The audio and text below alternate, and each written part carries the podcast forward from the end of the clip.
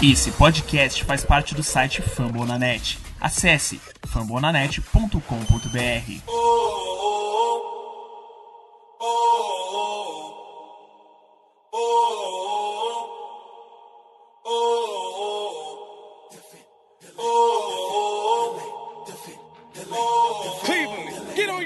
Let's go Cavs. Eu sou Robert Vinícius, presente aqui para mais uma gravação de um episódio do podcast da Cavaliers Brasil. Este é o episódio de número 8 do nosso podcast.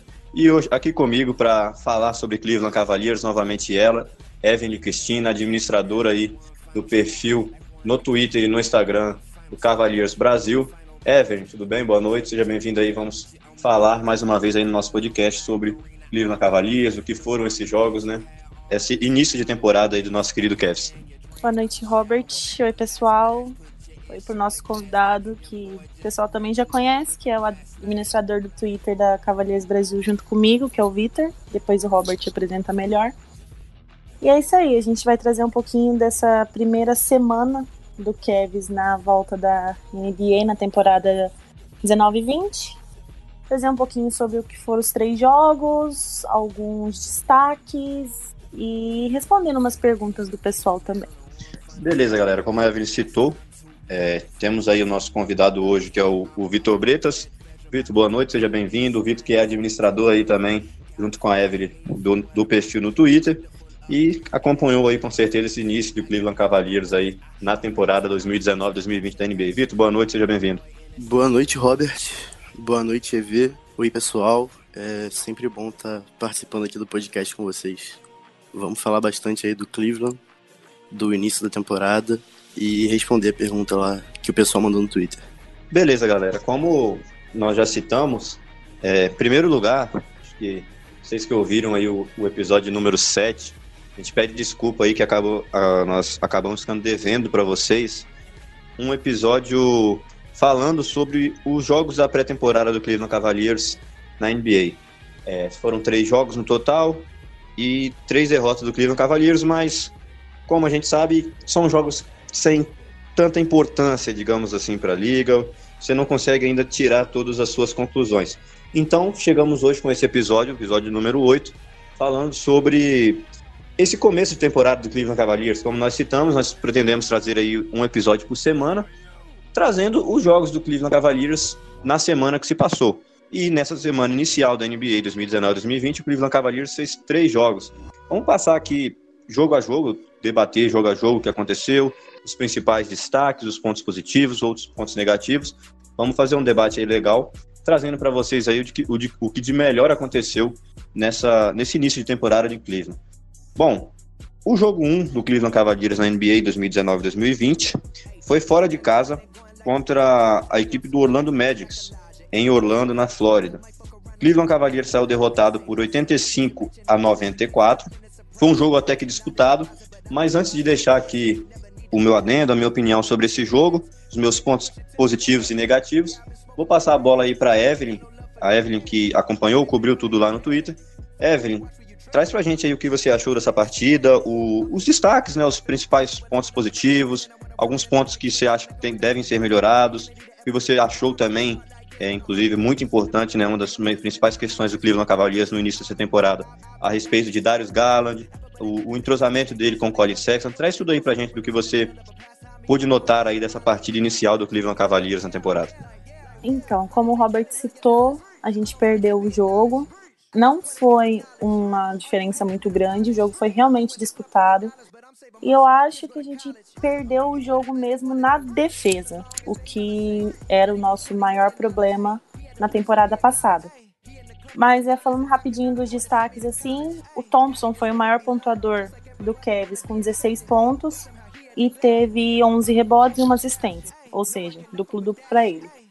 O Sexton também teve 16 pontos, mais dois rebotes e duas assistências. E fechando o, os três maiores pontuadores, teve o Thierry Osman com 13 pontos, 3 rebotes, duas assistências e duas roubadas de bola. O Love também fez um, um duplo-duplo, né? Só para não deixar de citar, porém deixou um pouquinho a desejar nesse jogo. Não sei se talvez pelo fato de ser o primeiro jogo da temporada, alguma coisa assim. ele não foi muito bem. É, o Garland, ele teve uma, uma estreia meio discreta, se assim a gente pode dizer, apesar de ter dado cinco assistências no jogo. Uh, foi um jogo assim. Eu não vou dizer que eu fiquei surpresa com o que eu vi, porque eu realmente esperava que os primeiros jogos fossem algo mais igual ao ano passado, por causa, né, que o coach ainda não teve aquele tempo com os jogos na intensidade da NBA para ir corrigindo isso, corrigindo aquilo. Mas serviu pelo menos de parâmetro para ele ver a maioria dos nossos erros e consertar no jogo seguinte, que é o contra o Pacers, que a gente vai falar um pouquinho depois.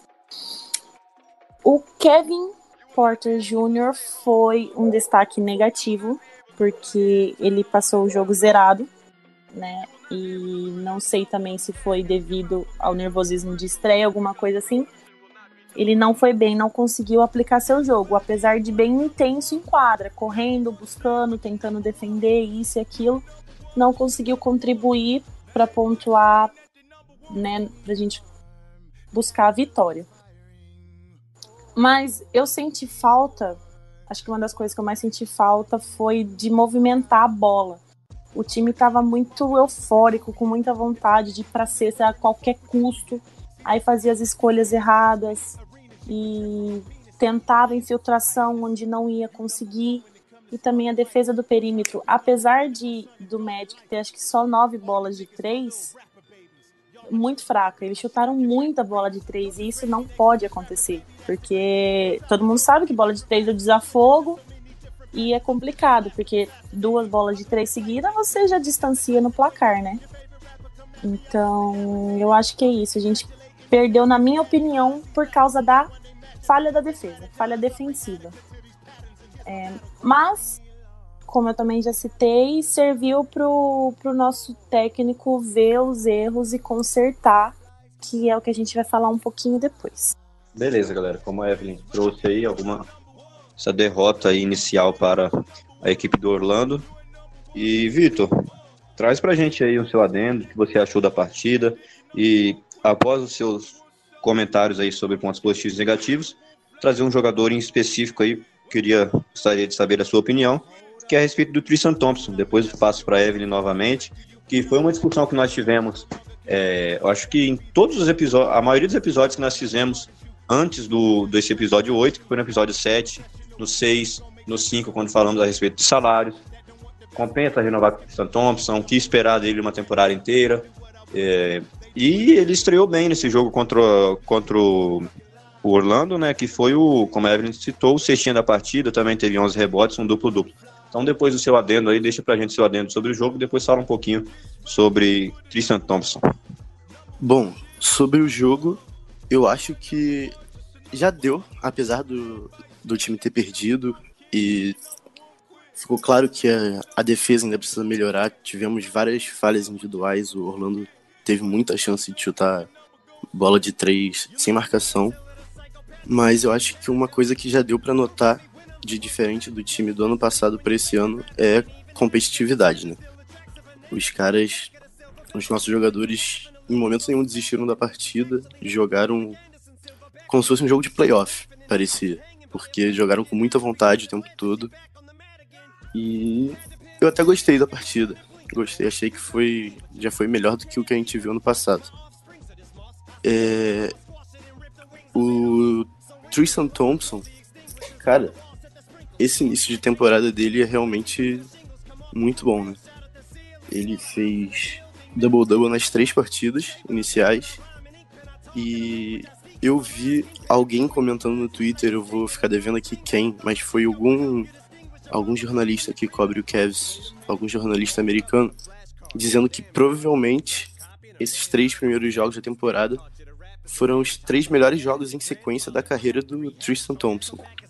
Então, eu acho que se ele mantiver esse nível aí durante a temporada, certamente o Cleveland Cavaliers vai renovar com ele Claro que por um, um contrato justo, não um contrato de 20 milhões de dólares por temporada, mas eu acho que é um jogador importante, até pela identificação que ele tem com a franquia. E acho que seria uma boa renovar com ele sim.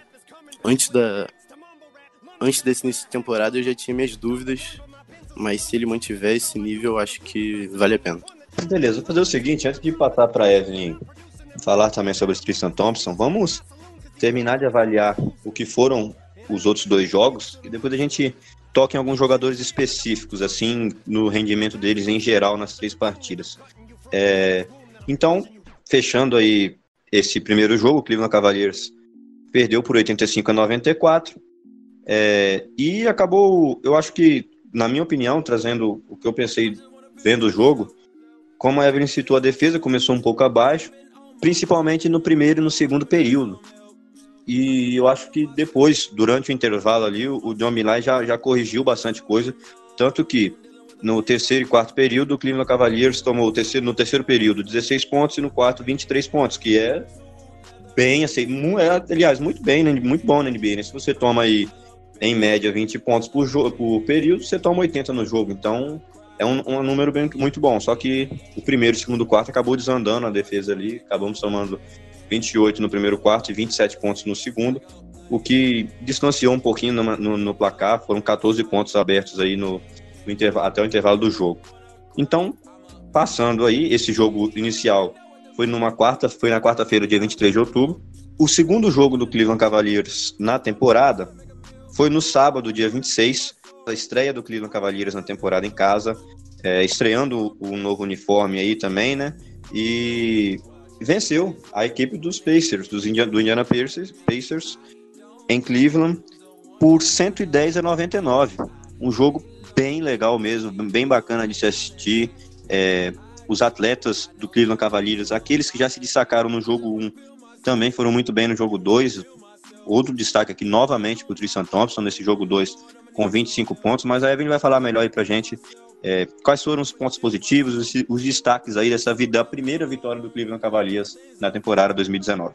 Então, é, eu achava que a, a, vitória ia demorar um pouquinho mais para vir, mas foi muito bom ganhar a primeira logo assim de cara em casa com um uniforme novo, com várias e várias homenagens ao Fred, né, que era o narrador do Cavs, foi narrador do Cavs durante tantos anos inclusive várias homenagens lindas, né, que tá lá no perfil, quem quiser dar uma olhada.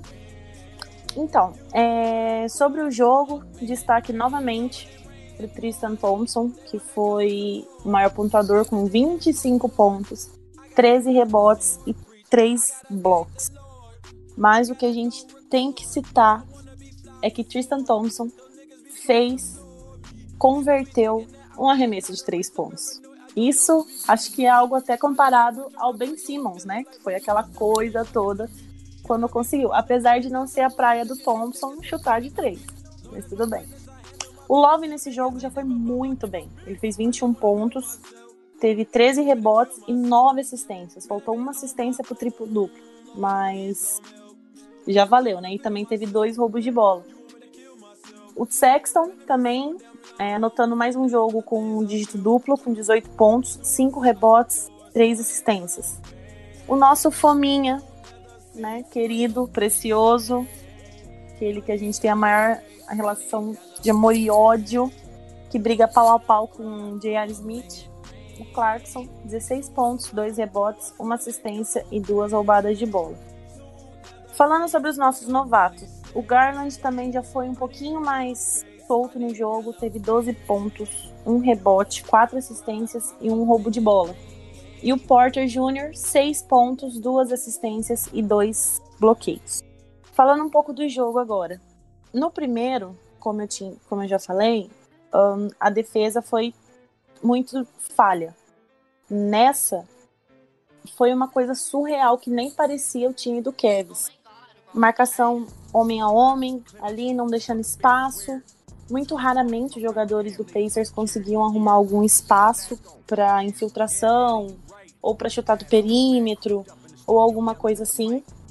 Foi realmente muito legal de ver a equipe toda empenhada, é, não desistindo das jogadas, principalmente, tentando contestar todo e qualquer arremesso da, do adversário. E também lá no ataque, a movimentação de bola foi algo muito legal de ver sem aquela afobação de querer ir para a cesta a qualquer custo. É, tanto é que teve várias assistências no jogo, né? Então é algo que ficou nítido que com certeza do primeiro para o segundo jogo o nosso coach conversou com a equipe, deve ter mostrado os erros, né? É, da onde a gente provavelmente perdeu o primeiro jogo, o que podíamos melhorar para o segundo jogo e a equipe colocou isso em quadra e fez um jogo muito bom de assistir. Foi realmente muito bom de assistir. Isso aí, galera. Acho que foi realmente um jogo bem bacana. Destaques aí, né, pro Thompson e pro Love. E quando a Evelyn citou aí, né, o Tristan Thompson matou uma bola de três, acho que merecia aí na, na edição do podcast aquelas palminhas que, que aparecem no fundo aí, né, porque a primeira da carreira de Tristan Thompson na NBA. É surpreendente, inclusive, né? E, Vitor, traz pra gente aí o que você viu de destaque aí nesse. De destaque e também pontos negativos, né? Fazem parte desse segundo jogo do Cleveland Cavaliers e a primeira vitória do time. Então, o principal destaque para mim, sem dúvida, foi a quadra. Porque além da camisa, a camisa retrô, né, em homenagem aos 50 anos da franquia, camisa dos anos 90, a quadra ficou maravilhosa. Sério. Boa. Eu acho que eu nunca vi uma quadra tão bonita na NBA. Talvez esteja sendo clubista, mas não importa. É... Quase nada. de destaque positivo, realmente, o Kevin Love teve uma ótima partida, com um aproveitamento muito bom nos arremessos de 3, principalmente, com 3 de 5. Quase fez um triple-double, faltou só uma assistência. E, como sempre, cavando aquelas faltas para 3 que ele adora, né? Ameaça chutar, o marcador vem, ele cava a falta e vai para 3 lances livres. Ele bateu 9 lances livres na partida e converteu 8 e o destaque negativo dessa partida foi o Terry Osman, na minha opinião, com apenas um ponto. Foi pouco agressivo, mas de fato, como a, como a Evelyn falou, o time movimentou muito bem a bola.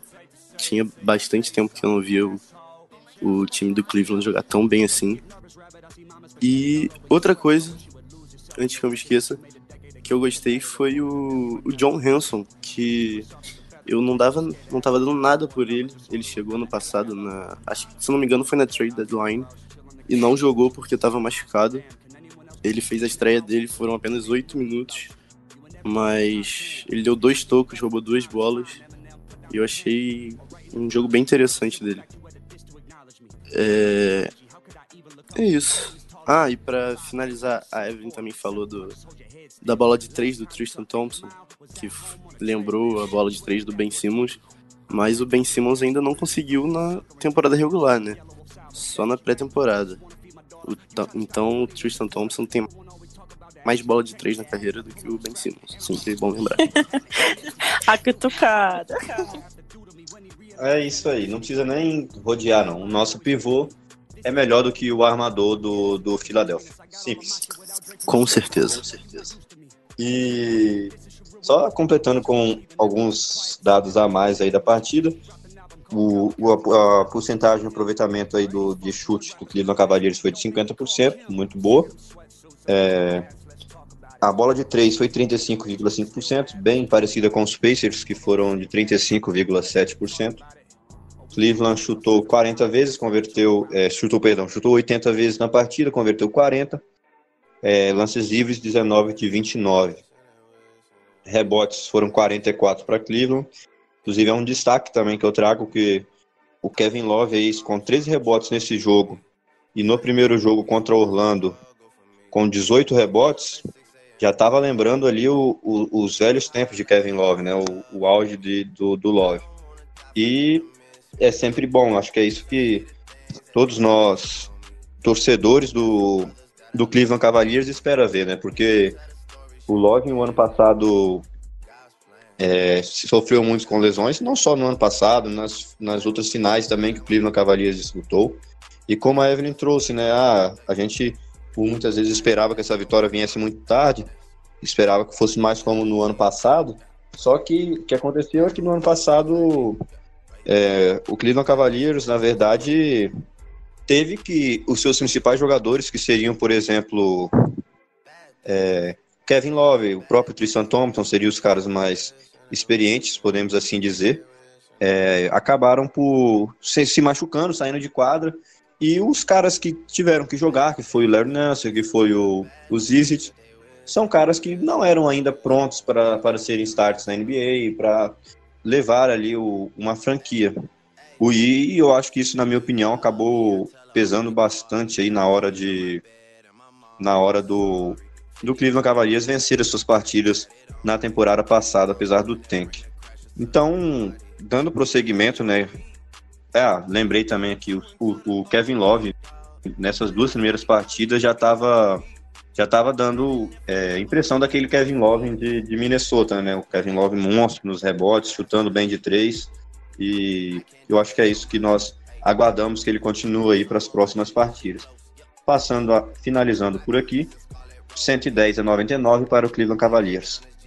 Cleveland folgou no domingo e na segunda entrou em quadra fora de casa é, contra a equipe do, do Milwaukee Bucks. E nessa partida acabamos saindo derrotados, depois já de todo um, um hype inicial ali após aquela vitória.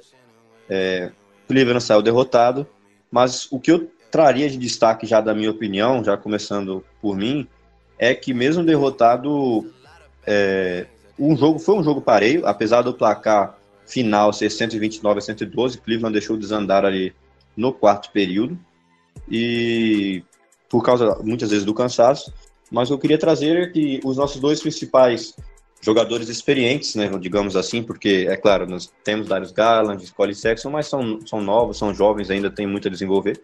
É, mas que os nossos dois principais jogadores experientes, que são Kevin Love e Tristan Thompson, continuaram e foram muito bem, mesmo apesar, mesmo com a derrota do Cleveland Cavaliers. É, Kevin Love fez 15 pontos e 16, e 16 rebotes, novamente um duplo-duplo. Tristan Thompson novamente um duplo-duplo, com 17 pontos e 13 rebotes, além ali de, de algumas assistências dos mesmos. Então, vou passar a bola aí para Evelyn. Evelyn, traz para a gente aí a respeito desse jogo contra a equipe do Bucks. É, Cleveland Cavaliers acabou saindo derrotado, mas acho que tem sim alguns pontos interessantes para nós analisarmos essa partida, né?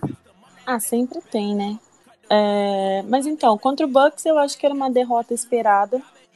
Acho que se a gente conseguisse sair vitorioso dessa, desse jogo, seria algo completamente inesperado. Mas em si, o jogo foi legal para ver, é, apesar da defesa ter falhado bastante também nesse jogo, ter lembrado o primeiro contra o Magic, apesar da, da, da equipe ter chutado terrivelmente de três, toda hora forçando, toda hora querendo. Foi um jogo legal para ver é, a força de vontade da equipe em buscar o placar. Porque depois que o Bucks passou à frente, acho que nós não conseguimos mais recuperar é, o placar, assim, a vantagem, né? Mas foi muito legal para ver que os jogadores não desistiam de tentar buscar esse jogo, algo que nós também não víamos ano passado. É, porque a partir do momento que a equipe passava na frente, parecia que era o jogo tinha acabado, parecia aquela pelada de, de quadra assim de rua. Se duvidar, até quadra de rua era mais pegado que os jogos do Cavs ano passado. Mas foi muito legal para ver isso também, né? que a vontade está diferente, a equipe mostra uma maturidade diferente nessa temporada, e isso é muito legal de assistir. É, inclusive, eu acho que foi o Vitor que postou no, no perfil lá que o nosso quinteto titular ele ficou em quadra contra o Bucks apenas por 13 minutos. Mas nesses 13 minutos, a desvantagem do placar foi de só um ponto. Ou seja, é algo que a gente, se for parar para pensar, vai ver, pô, é o nosso quinteto titular contra o Bucks, que foi quase um finalista de conferência, que foi o finalista da conferência, né? Na verdade. E fez um jogo parelho. A gente também não deixou o Antetokounmpo fazer aqueles jogos dele, aquele estardalhaço que ele costuma fazer. E acho que dá, tipo, dá uma confiança, porque pro crescimento mesmo da equipe, né? Para imaginar que, pô, se no começo da temporada tá assim, imagina conforme for pegando experiência, conforme a temporada for caminhando, como que não vai ser, né? Então eu acho que é legal porque te dá vontade de assistir para ver o que, que vai acontecer, para ver como que vai ser. Então, foi bom. Num geral, assim, eu vejo como um jogo bom, apesar de falhas individuais, falhas coletivas e tudo. É, agora, só falando assim, um destaque meu nesse jogo, eu vou falar do Larry Nance Jr. Porque ele teve 15 pontos, 8 rebotes, uma assistência, um roubo de bola e dois bloqueios. Ele foi muito, assim. Como que eu posso dizer? Ele foi muito intenso, principalmente na defesa. É, ele tentava a todo custo, ele ia, ele corria para lá, corria para cá e tentava também suas bolas de três, acertando. Então eu acho que o Nance também, ele disse na no Media Day que ele se sentia mais pronto essa temporada. Apesar da, da pouca idade, ele se sentia também tipo um veterano. E que ele ia tentar mostrar em quadra. E realmente eu acho que ele tá mostrando, tá provando que a gente pode contar com ele, ele vai ser um jogador bom e importante pra gente. O Garland teve só nove pontos, mas eu acho que uma coisa que acabou prejudicando o jogo dele foi que ele fez muitas faltas em pouco tempo. No, segundo, no começo do segundo quarto, ele já estava com três faltas. Então, isso, querendo ou não, prejudica muito, né? Mas no geral, assim, eu, eu vejo com bons olhos. Eu tô tentando, assim, ser otimista, buscar aonde a gente está acertando ao invés de buscar onde a gente está errando, né? E só para finalizar, uh, no jogo contra o Bucks, o Sexton completou 26 jogos consecutivos com dígitos duplo, né? Marcando, anotando ali. Então, isso para para pouco fã dele aqui, né? É algo que dá muito orgulho. O recorde do LeBron de jogos consecutivos com dígitos duplos de pontuação está em perigo. Quem precisa de LeBron quando você tem Colin Sexton? ok, após esse momento aí nada clubista de Evelyn Cristina e Vitor Bressas, vamos aí só aliás, vamos aí não, né? Vamos ouvir aí a, a opinião ainda do do Vitor sobre o que ele achou aí dos pontos positivos do Cleveland Cavaliers nesse jogo. É, trazendo já novamente alguns dados, o, o field goal do Cleveland Cavaliers foi abaixo do que foi contra a equipe dos Pacers, foi de 45%, um pouco abaixo apenas, na verdade, né? Chutou 100 vezes e, e converteu 45. Ali alguns dados interessantes, número de rebotes também, 48 rebotes. Então, é, Cleveland vem bem a respeito dos rebotes, como citei, é, com destaques aí para Tristan Thompson e Kevin Love. Assim como o Larry Nance, né? A Evelyn já bem citou. É, vem jogando bem o, o, o Larry Nance essa temporada, uma evolução gigantesca do que comparado aos, aos jogos da temporada passada. Óbvio que ainda é pouco a, a amostragem, mas já é algo que deixa o torcedor entusiasmo, é, com um bom entusiasmo, na verdade. Então, Vitor, arremata, ir pra, arremata aí pra gente a respeito desse jogo contra o Milwaukee é, fala pra gente aí o que você achou de pontos positivos, negativos. E deixa aí pra gente um, um jogador em específico, assim como a Evelyn citou um.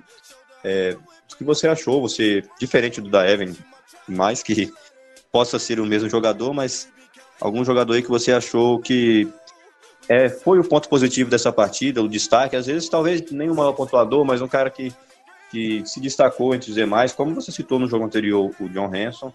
É, arremata aí pra gente a respeito desse jogo contra a equipe do Milwaukee Bucks.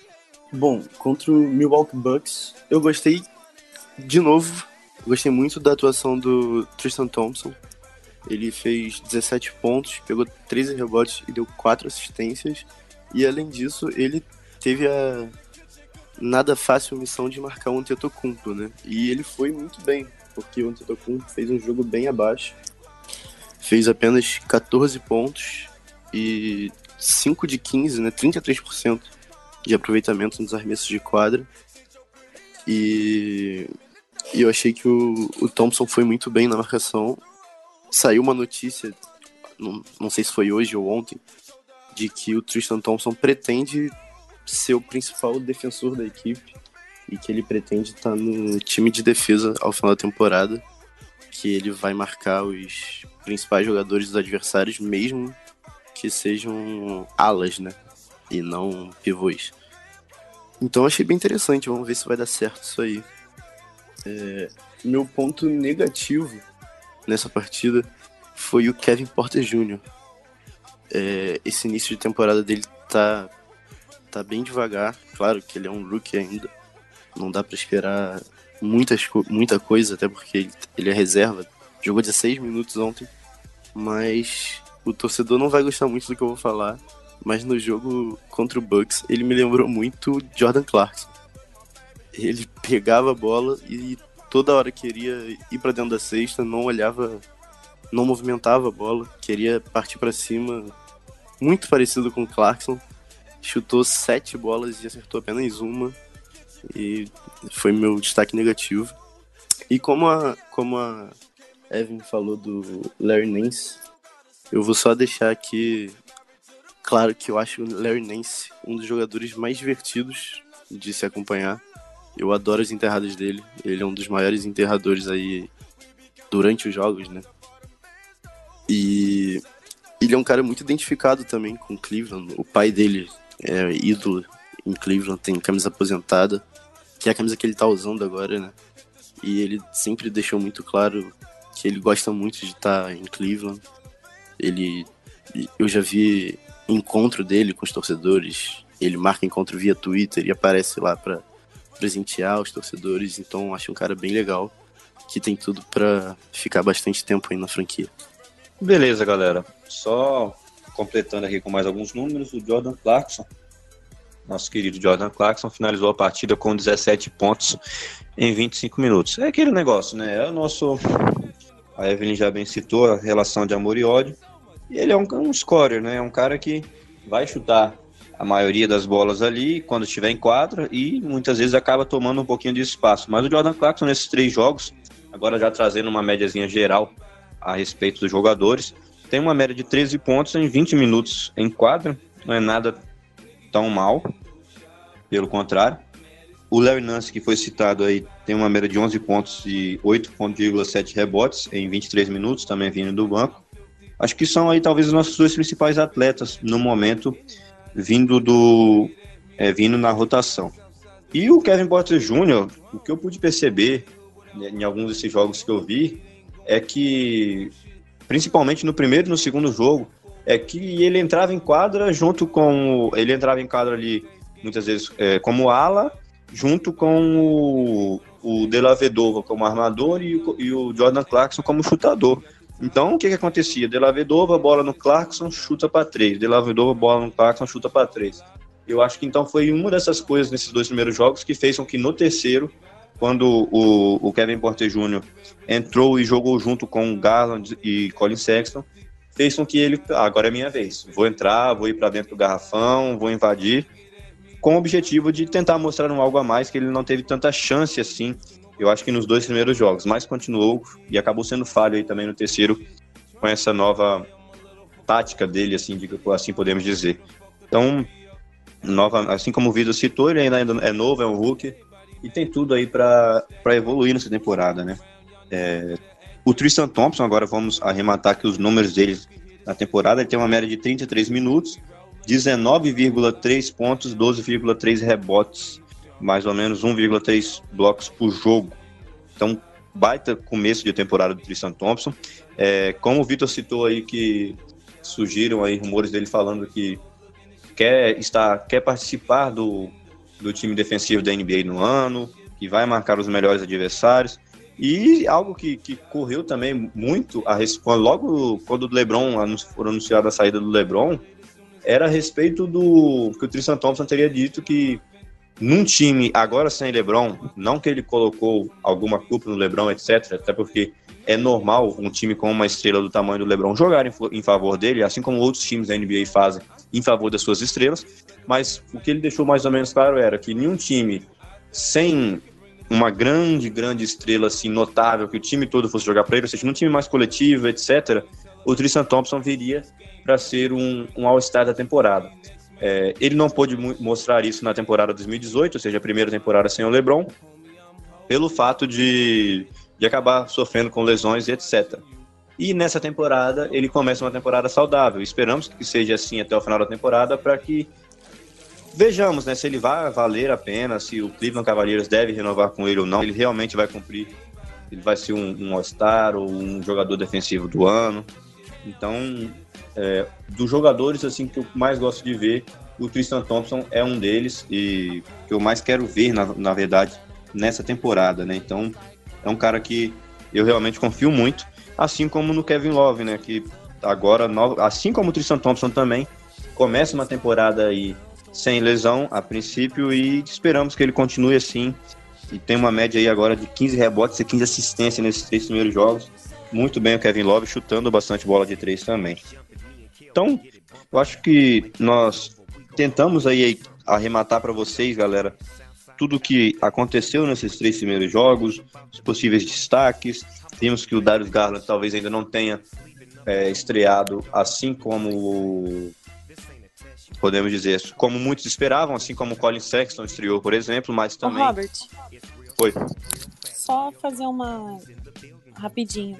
Eu acho que eu, uma percepção minha, pode ser que eu esteja errada, mas em relação ao Kevin Porter Jr., eu acho que o, o coach Beeline ainda está procurando como usá-lo. Porque no jogo contra o Bucks, igual você mesmo citou, ele entrou mais com o Delavedova. No jogo contra o Pacers, ele já entrou mais com o Cherry, com o Sexton. Então eu acho que o coach está tentando encontrar uma maneira de onde encaixar para o jogo dele poder fluir. Talvez seja por isso que ele ainda está tão mal agora nesse começo de temporada. Pode ser que eu esteja errada, mas é uma percepção minha. E é até difícil, né, você saber aonde vai, vai colocar para jogar o, o, Kevin Porter Jr., porque, beleza, você vai colocar no lugar do, do, do Osman, vai colocá-lo como ala, você tendo ali Darius Garland e Colin Sexton, é, são caras que gostam de ficar mais com a bola, então será que o Kevin Porter Jr. vai ter tanta chance? E ele teve um pouco dessa oportunidade e acabou não rendendo tanto.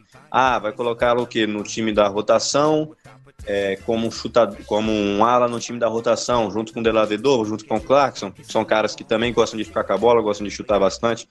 Então, acho que ele começa meio sem espaço. Inclusive, um dos fatos do, do na minha opinião, do Osman não estar tão bem nesse início de temporada é. Não tô colocando culpa, muito pelo contrário. É que o time tem Darius Garland e Colin Sexton na rotação inicial. E a bola realmente tem que ficar com Darius Garland e Colin Sexton. É, o Sexton vai ter que pontuar mais, o Darius Garland de armar, pontuar mais, inclusive matou umas bolas de três lindas aí nos, nos seus primeiros jogos. E aí isso acaba diminuindo tantas bolas que vão no no Cedi Osman. Então acho que isso é um dos motivos também. É, então é difícil, mas tem tudo aí pro passar da temporada, o John Milan encaixar a respeito desse ala, se vai ser o Osman, se vai ser o, o Kevin Porter Jr. É, tem bastante coisa aí para ir se acertando no Cleveland Cavaliers. Antes de a gente passar as perguntas, eu gostaria de deixar a palavra aí com vocês, primeiro aí o Vitor, algum adendo que você tenha, tenha a fazer aí a respeito desses três primeiros jogos, sei lá, um, um destaque principal no jogador, ou algo desse tipo, como nós estamos falando a respeito do rendimento do, do próprio Osman, do, do Kevin Porter Jr., Vitor? Bom, falando rapidinho sobre o Garland, é, o que me parece é que ele tá um pouco. tá faltando um pouco tá de confiança para ele. Ele conseguiu meter umas bolas bonitas de três, mas muitas vezes ele faz o pick and roll com, com o Thompson, por exemplo, vai pra dentro do vai garrafão, dentro do mas ao invés de ir pra sexta, ele faz a volta, faz a volta. e volta pra gente três pontos e passa a bola. É, eu acho que conforme ele for jogando e ganhando mais confiança, ele vai, vai melhorar aí, vai subir os números dele de pontos principalmente. Eu acho que ele tem tudo para ser um bom pontuador aí na liga e um bom armador. Evelyn, deixa pra gente aí antes da gente iniciar as perguntas, alguma, mais alguma coisa, mais algum adendo a acrescentar a respeito desses três jogos iniciais do Cleveland Cavaliers? Uh, então, é, como a gente já falou bastante de jogador, essas coisas, eu queria mesmo falar no geral, tipo, o coletivo do time. Que eu já citei também, mas é sempre bom frisar de novo que a vontade do time é outra. É, é completamente diferente o que você via na temporada passada para o que está sendo visto agora no começo, pelo menos nesses três jogos o time não se entrega, o time não se abate. É, só agora no jogo contra o Bucks que no finalzinho realmente o time meio que largou de mão, assim, por isso que foi uma vantagem muito grande. Mas foi o único jogo em que o Kevin cedeu mais de 100 pontos para o adversário. É, então eu acho que está sendo legal e confio que daqui para frente a tendência seja só melhorar nesse aspecto, consertando cada vez mais as falhas que forem aparecendo. Exato, bem destacado, inclusive, pela Evelyn, né? A respeito do, da defesa, que apenas em dos três, apenas em dois jogos, apenas em um jogo tomou mais do que do que 100 pontos. É, então foram dois jogos ali com um dígito duplo apenas aí do, da, dos adversários. Inclusive foi um, um dado que eu busquei o Cleveland, o Cavaliers está no, na parte de cima da tabela na NBA no, no, no, número de rebotes, como nós já citamos, né? O Tristan Thompson, Kevin Love, o próprio Larry Nance. Está também na parte de cima no número de turnovers, ou seja, na parte de cima boa, digamos assim. É um time que sofre pouco turnover, é o décimo primeiro aí, não é lá na parte de cima, né? Mas tá ali do meio para cima. E também nos, no, nos pontos sofridos. Então, o Cleveland Cavaliers, no momento, a respeito de pontos sofridos, tem a, dec, tem a 12 melhor defesa, ou seja, também na, na parte de cima da tabela. E é um dos pontos fortes do John Line, né? É, é, a defesa. E acho que, como nós trouxemos várias, do, várias vezes durante o episódio, é algo que tende a melhorar aí cada vez mais, com mais entrosamento, com, com mais tempo para o Milai trabalhar. Ele que está na sua primeira temporada ainda como treinador na NBA. Agora, galera, como já fizemos em alguns episódios. Temos algumas perguntas aí de, de seguidores da, do Twitter da Cavaleiros Brasil. E a Evelyn vai comandar para a gente aí trazendo é, essas perguntas e nós vamos tentar responder aí na medida do possível. Evelyn, é com você. É, responda quem se sentir confortável para responder.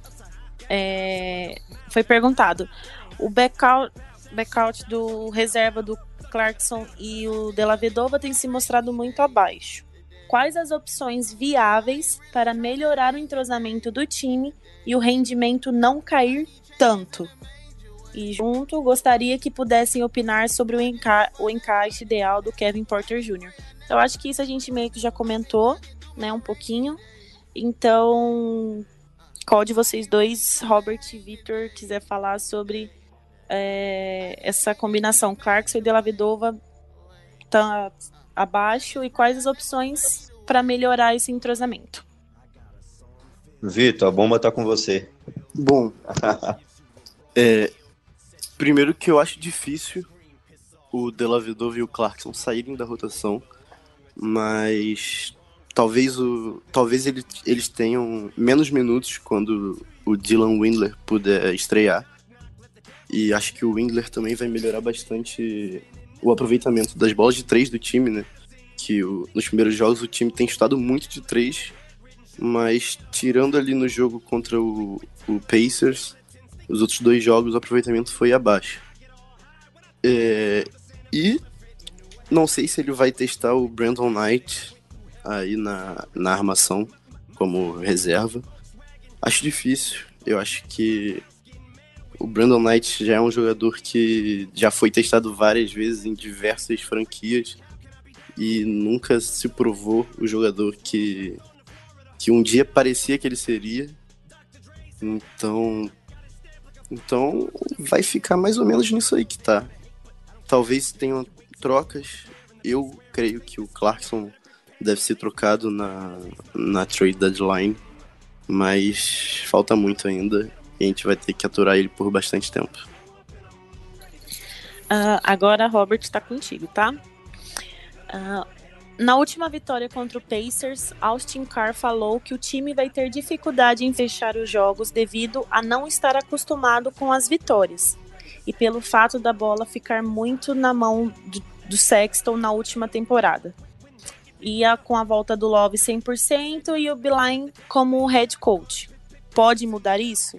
Ou seja, essa coisa de não conseguir fechar os jogos por não estar acostumado com as vitórias. Bom, é, vamos lá. Acho que, primeiramente, não sei se nós trouxemos durante, durante a, o episódio, que o fato do time não estar acostumado com as vitórias na temporada passada foi realmente a respeito da, da falta de experiência, da, da falta de qualidade, muitas das vezes, porque você tinha o Colin Sexton como rookie, aí você tinha o George Hill, que todos, todos nós sabemos que não é um cara para liderar uma franquia. Os caras que seriam os experientes, que seriam Tristan Thompson, Kevin Love, para coordenar ali o time, para serem esses caras é, acostumados com as vitórias, se machucaram, entraram no lugar deles. Larry Nance Jr. existe, também não tem experiências, grandes experiências na NBA. Ou seja, eram caras que eram um time basicamente formados por atletas que não estavam acostumados a ganhar na NBA. Então, isso era simples. E aí tinha a questão do tank, de desenvolver o, o Colin Sexton, o próprio Cedi e, e acabava ali o time já chegando bem distante no placar, não conseguia fechar seus jogos muito por causa da falta de experiência do mesmo. Esse ano, com o, essa temporada, na verdade, né, com o, a chegada daí do, com a chegada não, perdão, com Kevin Love e Tristan Thompson, com, que são os caras mais experientes do time, é, saudáveis desde o início da temporada, eu creio que isso com certeza tende a mudar e por muito. Não sei, não creio que o, o Kevs vai chegar aí em, algum, em muitos jogos vencendo ali no quarto período por uma, por uma alguma, por alguma vantagem e acabar tomando a virada, não conseguindo fechar o jogo, digamos assim, né? Que é uma, uma nomenclatura lá da MLB, mas também serve para NBA. Então, acho que a experiência do, do Thompson, do, do Kevin Love, cavar faltas nas horas certas, chutar na hora certa, a hora que você tem que acelerar, a hora que você tem que deixar o relógio correr mais no, no final do jogo, com certeza vai mudar essa questão.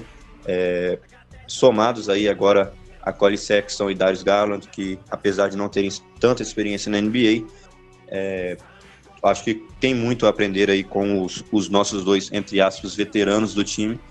Então é isso, eu acho que com certeza os dois saudáveis, o, o Thompson e o Love, eles tendem a passar essa experiência, a, a fazer com que o Cleveland Cavaliers feche mais jogos aí quando estiver à frente do placar no quarto período. Muito bem. É, continuando, o arroba Tristão Thompson, que é um amigo meu, inclusive, perguntou: com essa mudança de postura do Thompson de melhorar seus arremessos e etc., acham que o Kevs irá renovar com ele? Bom, acho que isso meio que o Vitor já falou também lá no comecinho do episódio, que e eu tenho a mesma opinião que com ele manter isso tudo por um valor justo, eu creio que o Kevs renova assim, até por causa da identidade mesmo que ele tem com Cleveland, por ter sido draftado, né, pela franquia e tudo. Então eu acho que os dois chegando num acordo é só sorrisos para ambos os lados. O Lucas tá perguntando algo que é acho que meio difícil de qualquer um tentar explicar ou responder. Por que o Thierry Osman está sendo uma surpresa negativa nesse começo de temporada?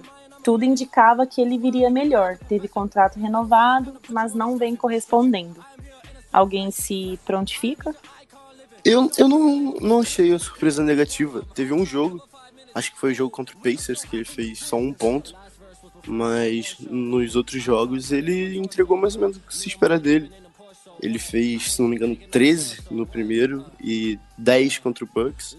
Eu acho que ele vai ser isso aí, um jogador, um bom, um bom jogador para compor o quinteto titular, talvez ou talvez vir do banco.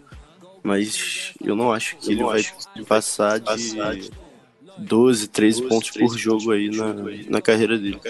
Talvez 15, vai. Eu vou até além, eu acho que gente, muitas vezes nós esperamos, ah, porque ele não jogou tanto, não teve tanto espaço quando tínhamos o LeBron, esperamos algo que ele não é. Eu, na minha opinião, quando o Kevin encaixar aí a respeito do Ala, que, que seja na próxima temporada, vindo do draft, que seja vindo da free agency, o Cedi Osman pode, na minha opinião, é claro, muitos não concordam, outros concordam, pode ser no máximo aí um, um bom role player, um jogador ali para vir do banco, para entrar ali no decorrer da partida, porque para ser um ala titular da franquia, um ala, um starter aí, jogando a maioria dos minutos, não creio que, que o Cedi não seja esse cara. Então, como o Vitor falou, é, 13 pontos em um jogo, 10 pontos em outro, eu acho que vai ser o que ele vai render para o Cleveland Cavaliers aí na temporada. Por isso que eu tenho muita esperança aí com a volta do Windler ou com a adaptação do Kevin Porter Jr. Muito bem. É, o Luiz pergunta quais as principais mudanças taticamente da equipe do ano passado para desse ano e quais jogadores já demonstraram que pode ajudar Cleveland nessa temporada. Eu acho que isso a gente também falou um pouquinho no decorrer desse, desse episódio, que foi sobre a defesa, né, principalmente, uh, a movimentação das bolas e tal, os jogadores mais experientes estando agora 100%, com nenhuma lesão. Então acho que é basicamente isso que não foge muito. Uh, o arroba Kevs Bolado está perguntando: se Love e Thompson continuarem saudáveis e jogando bem, qual posição você acha que o Kevs ficará? Será melhor ou continuar será melhor ou continuarão tentando ficar nas últimas posições para tentar a sorte no draft? Eu particularmente sou contra, acho que a, a você tancar, etc, apesar de acontecer. É, e por quê? Por quê? Porque pelo que aconteceu na última temporada. A gente viu, e o que aconteceu em outros, quando a gente draftou o Caí, por exemplo. A gente viu o, Pelican jogando para valer, jogando, buscando playoffs, e acabaram ali não conseguindo. E para quem inicialmente foi a sexta, a sétima pior campanha, acabou com a pick 1, draftou o maior prospecto aí em anos da NBA, o, o Zion Williamson. E o Kevin que deixou a temporada para lá, começou a trocar jogadores, etc é, para ser uma das piores campanhas, acabou saindo com a pick 5, se eu não me engano. Então sou contra o Tank, mas o que o Cleveland Cavaliers deve fazer, na minha opinião, vai ser continuar com o Tank, vai ser buscar uma ou outra vitória, mas não necessariamente entregar seus jogos de bandeja como vinha acontecendo na temporada passada, chegar com uma larga vantagem no quarto período para o adversário.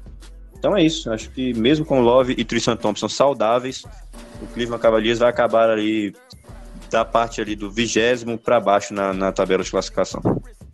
E da temporada, a partir da última temporada, ficou ainda mais difícil tancar, né? Você tanca sem nenhuma garantia de ter uma pique tão boa assim. É, tanto que o dos, das três piores campanhas do ano passado, o melhor, a pique mais alta no draft foi a terceira. Então, é, com essa mudança aí nas porcentagens de chance da pick 1, eu acho que a tendência, é a gente ver, men a gente ver menos times tancando. É porque basicamente você pega e, e, olha o seguinte, você simplesmente, com uma temporada inteira de, de, 80, de 81 jogos, você olha pega toda essa temporada com vários jogos em casa, é, arenas lotadas, torcedores pagando caros ingressos, pagando altos salários de jogadores. Você simplesmente, entre aspas, joga para perder. Ah, mas beleza, isso vai te dar o quê? Vai te ser igual na NFL? Você vai ter a pior campanha, vai ter a pick 1 no ano que vem para você pegar o melhor prospecto? Não, você joga para perder, para depois entrar simplesmente numa loteria e correr o risco de, de, de, mesmo tancando, sendo uma das piores campanhas, pegar uma pick 4, 5, 6 e até pior. Então acho que realmente não faz sentido nenhum, apesar de muitos times fazerem na NBA. Mas concordo com o Vitor, acho que nas próximas temporadas tende a diminuir aí devido a esse fato. E respondendo a pergunta, eu acho que o Cavs vai melhorar sim essa temporada. Ano pass... Na última temporada nós tivemos 19 vitórias. Eu chuto algo em torno de 26, 27 vitórias nessa temporada. Muito bem. Uh, o Matheus e o Gabriel estão perguntando também sobre o, o Thompson, que inclusive o Thompson nunca foi tão aclamado pela torcida, né, não, amigos?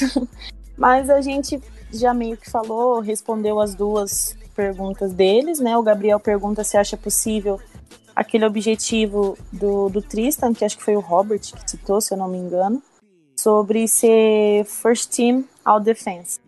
Eu não acho impossível se ele manter o, o ritmo que está mantendo agora. Tem que ver se vai conseguir, que isso já é outra história. Esperamos que sim, né? Mas. Continuando. Quantos anos até o Kevin se estruturar bem novamente e competir sério pelo troféu? Isso, só vou falar rapidinho aqui. Eu acho que eu já cheguei a falar sobre isso no perfil uma vez que me perguntaram. Eu falo uns dois, três anos para isso acontecer. A gente mantém no técnico, mantém nos jovens, é, evoluindo, dando experiência e sempre tendo, claro, um veterano para liderar. Eu acho que em torno de dois a três anos, sendo otimista. E vocês?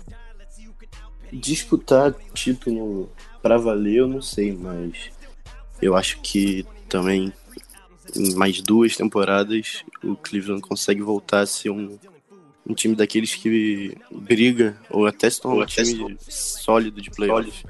Mas brigar por título é um sonho bem, bem distante. Eu acho que entre uma e duas temporadas no máximo, acho que entre a, ou a temporada que vem ou na próxima, o Cleveland talvez já venha aí como um time candidato vindo pros play, realmente para os playoffs e tentar fazer algo mais. Até porque, na minha opinião, no garrafão ali, vamos estar bem. Isso, claro, contando que Tristan Thompson e Kevin Love vão continuar rendendo, etc. Então estamos garantidos ali no garrafão. Você tem na, na rotação o Larry Nance e todos esses contratos, é, esses pesos que nós temos no elenco, entre aspas, podemos assim dizer, que são Jordan Clarkson, Dela Vedova, etc., são contratos expirantes, que ou seja, esse ano o Cleveland Cavaliers se livra deles e vai para o draft buscar mais um novo jogador, possivelmente para ser um start, e vai ter grana para realmente gastar na free Então, e contando também que Darius Garland e Colin Sexton são do, do, do, do, do possível quinteto inicial de um time que aspira playoffs, é, Tristan Thompson e Kevin Love também, então precisamos ali de um ala, e no, no time do, da rotação, alguém para os lugares de Delavedova e Jordan Clarkson. Então, uma a duas temporadas no máximo, acho que o Cleveland Cavaliers vem. Concordo com o Victor, não, não para ah, vir para o título, mas um time forte que chega ali nos playoffs, como chegaram algumas franquias aí na última temporada, Detroit Pistons, etc. Então, de umas duas temporadas, respondendo a pergunta aí, na minha opinião. É, também só para ficar claro aqui, a minha opinião foi sobre competir mais sério, né? E para playoffs. Para troféu, eu acho que também é algo que a gente não consegue mensurar assim ainda. Mas seguimos aqui. Ah, o perfil do tancômetro. Essa eu não vou saber responder, mas vamos ver se algum de vocês sabe. Se o Kevs pegar a pick 1 do draft de 2020, quem escolheriam? Eu ainda tô completamente por fora do college, então não vou nem me atrever. Alguém, algum de vocês está acompanhando? Já tem uma opinião? Bom, a, a temporada do college, se eu não me engano, ainda não começou. Mas o principal jogador dessa classe parece ser o James Wiseman, né? Pivô. Mas eu também ainda não, não acompanhei muito. Tem aí o Lamelo Ball que tá jogando sei lá onde, na Europa. Mas. Na Europa não, na, na Austrália, ele tá na Austrália.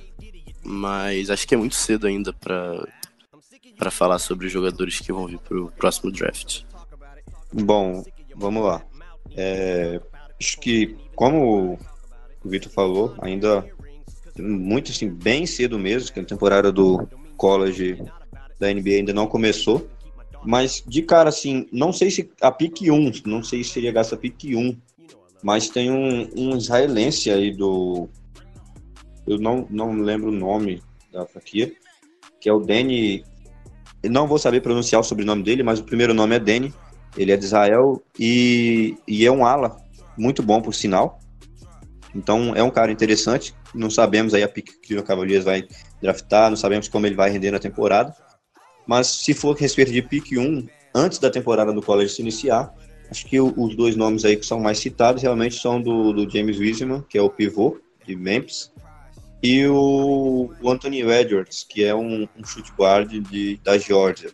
São esses dois nomes, mas novamente muito, muito cedo mesmo é, pensarmos a respeito do draft, porque tudo vai depender aí, né, do como se desenvolverem no, no college. Lembrando, muito jogador e no primeiro ano de college estoura e acaba indo já para a NBA, a maioria deles, por, por sinal.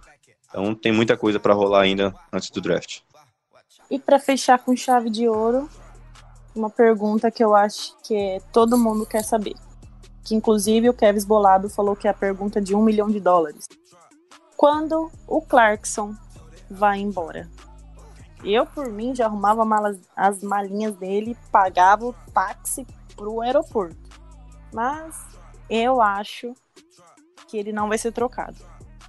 Não sei porquê, mas eu acho que pelo fato dele entrar sempre, ter muito minuto, acabar pontuando bastante, eu acho que é capaz do coach contar com ele e não querer se desfazer. Mas eu queria que sim. Bom, eu acho é uma só um, um achismo mesmo que ele vai ser trocado na trade deadline, talvez algum time aí que esteja brigando por playoffs é, mande qualquer role player, mais uma pick de segundo round por ele. E eu acho que o Cavs vai aceitar. Foi do jeito que a gente adquiriu ele, né? Nos playoffs de 2018. 2018? Último ano do LeBron. O Cavs trouxe ele, o George Hill e mais alguém, se não me engano. O Nance. Pra, o Nance, claro. E o Nance, pra fechar o elenco. É, eu acho que ele não passa de fevereiro. Ele veio do Lakers, né? Junto com o, Nance, acho, na época. Isso. Mas isso. eu, na minha opinião, acho que ele vai, só vai acabar saindo do Cleveland Cavaliers após o final da temporada. O contrato dele vai acabar, ele vai buscar uma nova franquia aí para conseguir um bom contrato para sua carreira. Então acho que até o final da temporada ainda ele vai continuar no Cleves, como citei, ele tem seu papel, é um scorer, é um cara que vai chutar bastante, e é um cara que vem do banco para não deixar o adversário correr, né, abrir no placar, porque querendo ou não, como a Evelyn citou, é, um adversário mata duas bolas de três, já são seis pontos à frente, mas aí o Jordan Clarkson é aquele cara vindo da rotação que vai matar também uma bola de três, vai diminuir a vantagem, não vai deixar que o adversário abra tanta vantagem assim. Até porque a gente entende o lado do torcedor, mas não tem como o Garland e o Sexton estarem em quadras 48 minutos por jogo. Bom, aliás, teoricamente até tem, mas na, na prática eles não conseguem, não vão fazer isso. Então tem que ter alguém na rotação que realmente marque bastante pontos, que, que chute bastante, e esse cara, hoje que tem aí é o, é o, Jordan, é o Jordan Clarkson. Eu acho que se ele sair, a não ser que o Cleveland Cavaliers traga outro jogador, não vai ter um, um scorer assim no banco, o Cleveland Cavaliers vai, pode acabar perdendo muitos e muitos jogos durante aí a troca, quando o Colin Sexton e o Darius Garland estiverem ali no, é, no banco. É, com isso a gente finalizou as perguntas, que dessa vez tiveram várias. Então, acho que agora é finalizar, né, Robert? Isso aí, trouxemos a respeito dos três primeiros jogos, o que, o que aconteceu, o que de melhor aconteceu aí para o Cleveland Cavaliers, e trazer só rapidamente é, falamos, respondemos aí, à medida do possível, as perguntas que foram passadas. Trazer rapidamente aí o, o calendário do Cleveland Cavaliers é, para essa próxima semana. Cleveland entra em quadra no dia 1 de novembro contra a equipe dos Pacers. É, aliás, antes desse jogo, no dia 30 de outubro, na quarta-feira, contra Chicago em casa, contra o Chicago Bulls em casa. Depois, na sexta, contra os Pacers às 8 horas da noite, fora de casa. Depois enfrenta a equipe do Dallas no domingo, dia 3 de novembro, às 9h30. E ali, provavelmente na segunda-feira, nós já gravamos aí, tentamos lançar o mais rápido possível o episódio número 9, falando a respeito desses três jogos da semana aí. No caso, repetindo, na, é, contra Chicago na, na quarta e Pacers na, na sexta e Dallas no domingo. Então, antes da gente encerrar, Gostaria do, do que vocês acham aí, do palpite de vocês para esses jogos, a respeito ali de realmente vitórias e derrotas. O que, é que vocês acham que o Cleveland Cavaliers arruma aí nesses três jogos contra Bulls, Pacers e Mavericks? Pode começar aí, quem se achar melhor. Bom, é, eu acho que contra o Bulls dá pra gente ganhar. Se até o, se até o Knicks ganhou, o que, que custa a gente sonhar, né? Mas acho que os outros jogos contra o Pacers fora não sei. Vai ser um jogo difícil. E o Dallas, acho que hoje é um time melhor. Tem aí o, a, a dupla do Doncic com Porzingis. Eu acho um jogo mais complicado pra gente. Eu concordo. É, eu acho que contra o Mavs, é, mesma perspectiva contra o Bucks, provavelmente uma derrota. Mas contra o Bulls e contra o Pacers de novo, eu acho que a gente, se a gente jogar direitinho, fazer um jogo legal, igual fez contra o próprio Pacers, dá para ganhar sim. Não é algo impossível, igual a gente pensava mais. Só jogar direitinho dá, dá para ganhar sim. Bom, impossível, acho que nenhum dos três jogos chega a ser impossível, mas mas contra o Bulls é quase que obrigação. Bom, eu também penso que se for arriscar um palpite, eu colocaria 2-1 nesses três jogos. Vitória contra Bulls e Pacers. Contra o Bulls, como o Vitor citou, é quase como obrigação. Os Knicks ganharam, a gente tem que ganhar também. E é, contra o, os Pacers, eu acho que como ganhamos uma vez, já conhecemos aí, entre aspas, o método. Dá para o Cleveland Cavaliers buscar uma vitória e depois uma derrota, não seria nada de extraordinário, uma derrota aí contra o, a equipe do Dallas é começar a temporada aí, assim, entre aspas, ok, o Cleveland Cavaliers pelo menos mostrar aí, ó, a gente tem time, sei lá, vamos tancar porque queremos, se é que realmente vai acontecer o tanque. Então, só para começar bem, o torcedor começar de bem com o time, depois se caso o tanque realmente se confirme, as derrotas começam a surgir aí, mas acho que começar aí mais os próximos três jogos, duas vitórias e uma derrota, iniciar a temporada 3-3 aí nos seis primeiros jogos não é nada mal. É...